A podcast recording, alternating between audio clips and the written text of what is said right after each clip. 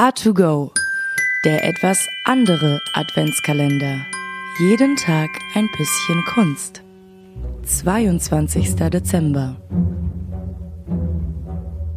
How the Grinch Stole Christmas by Dr. Seuss. Every Who down in Whoville liked Christmas a lot. But the Grinch, who lived just north of Whoville, did not. The Grinch hated Christmas, the whole Christmas season. Now, please don't ask why. No one quite knows the reason. It could be his head wasn't screwed on just right. It could be, perhaps, that his shoes were too tight. But I think that the most likely reason of all may have been that his heart was two sizes too small. But, whatever the reason, his heart or his shoes, he stood there on Christmas Eve, hating the Who's, staring down from his cave with a sour, Grinchy frown at the warm lighted windows below in their town. For he knew every Who down in Whoville beneath was busy now, hanging a mistletoe wreath. And they're hanging their stockings, he snarled with a sneer. Tomorrow is Christmas, it's practically here. Then he growled, with his Grinch fingers nervously drumming, I must find a way to stop Christmas from coming. For tomorrow, he knew, all the Who girls and boys would wake bright and early. They would rush for their toys, and then, oh, the noise. Oh, the noise. Noise, noise, noise. That's one thing he hated the noise, noise, noise, noise. Then the Who's, young and old, would sit down to a feast and they would feast, and they would feast, and they'd feast and feast, feast, feast. They would feast on Who pudding and rare Who roast beast, which was something the Grinch couldn't stand in the least. And then they would do something he liked least of all. Every Who down in Whoville, the tall and the small, would stand close together with Christmas bells ringing. They would stand hand in hand, and the Who's would start singing. They would sing and they'd sing and sing and sing, sing, sing. And the more the Grinch thought of this Who Christmas sing, the more the Grinch thought, I must stop this whole thing. Why, for 53 years I've put up with it now. I must stop this Christmas from coming. But how? Then he got an idea. An awful idea. The Grinch got a wonderful, awful idea. I know just what to do. The Grinch laughed in his throat, and he made a quick Santa Claus hat and a coat. And he chuckled and clucked. What a great Grinchy trick! With this coat and this hat, I look just like Saint Nick. All I need is a reindeer. The Grinch looked around. But since reindeer are scarce, there was none to be found. Did that stop the old Grinch? No. The Grinch simply said, If I can't find a reindeer, I'll make one instead. So he called his dog Max. Then he took some red thread and he tied a big horn on top of his head. Then he loaded some bags and some old empty sacks on a ramshackle sleigh and he hitched up old Max. Then the Grinch said, Get up! And the sleigh started down toward the homes where the Who's lay a snooze in their town.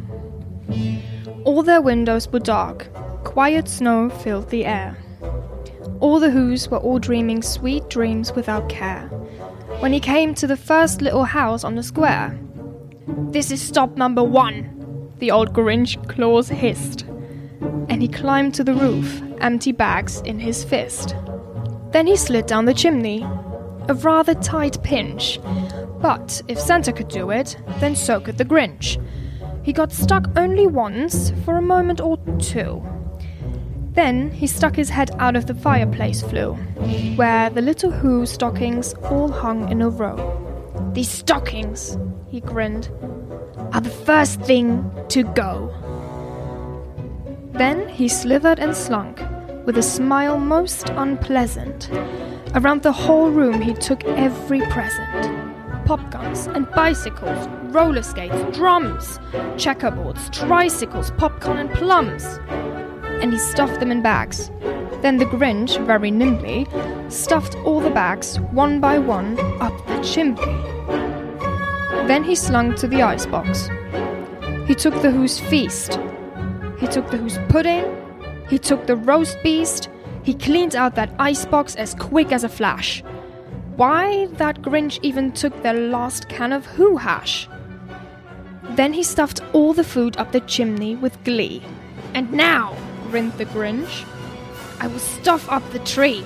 And the Grinch grabbed the tree and he started to shove when he heard a small sound like the coo of a dove. He turned around fast when he saw a small Who, little Cindy Lou Who, who was not more than two. The Grinch had been caught by this tiny Who daughter, who'd got out of bed for a cup of cold water. She stared at the Grinch and said, Santa Claus, why? Why are you taking our Christmas tree? Why? But, you know, that old Grinch was so smart and so slick, he thought up a lie, and he thought it up quick. Why, my sweet little tot, the fake Santa Claus lied. There's a light on this tree that won't light on one side. So I'm taking it home to my workshop, my dear. I'll fix it up there. Then I'll bring it back here. And his fib fooled the child. Then he patted her head. And he got her a drink and he sent her to bed. And when Cindy Lou Who went to bed with a cup, he went to the chimney and stuffed the tree up. Then the last thing he took was the log for their fire. Then he went up the chimney himself, the old liar. On their walls he left nothing but hooks and some wire.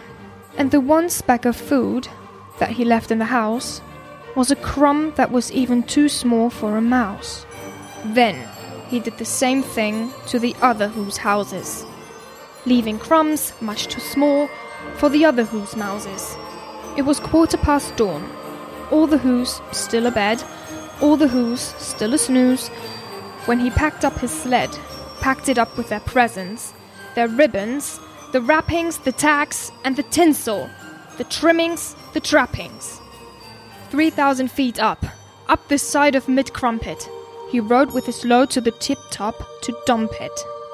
Pooh pooh the Who's, he was Grinch-ishly humming. They're finding out now that no Christmas is coming. They're just waking up. I know just what they will do. Their mouths will hang open a minute or two. Then the Who's down in Whoville will cry all boo hoo. That's a noise, grinned the Grinch, that I simply must hear. So he paused, and the Grinch put his hand to his ear, and he did hear a sound rising over the snow.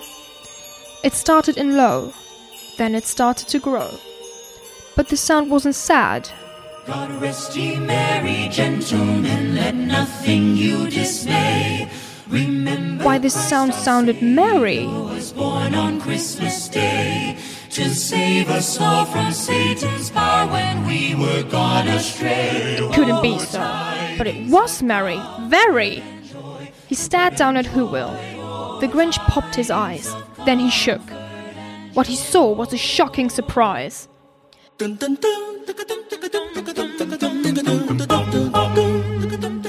Every Who down in Whoville, the tall and the small, was singing without any presence at all. He hadn't stopped Christmas from coming. It came, somehow or other, it came just the same. And the Grinch, with his Grinch feet ice cold in the snow, stood puzzling and puzzling. How could it be so? It came without ribbons, it came without tags, it came without packages, boxes, or bags. And he puzzled three hours till his puzzler was sore. Then the Grinch thought of something he hadn't before. Maybe Christmas, he thought, doesn't come from a store. Maybe Christmas, perhaps, means a little bit more. And what happened then? Well, in Whoville, they say that the Grinch's small heart grew three sizes that day. And the minute his heart didn't feel quite so tired, he whisked with his load through the bright morning light, and he brought back the toys and the food for the feast, and he himself, the Grinch, carved the roast beast.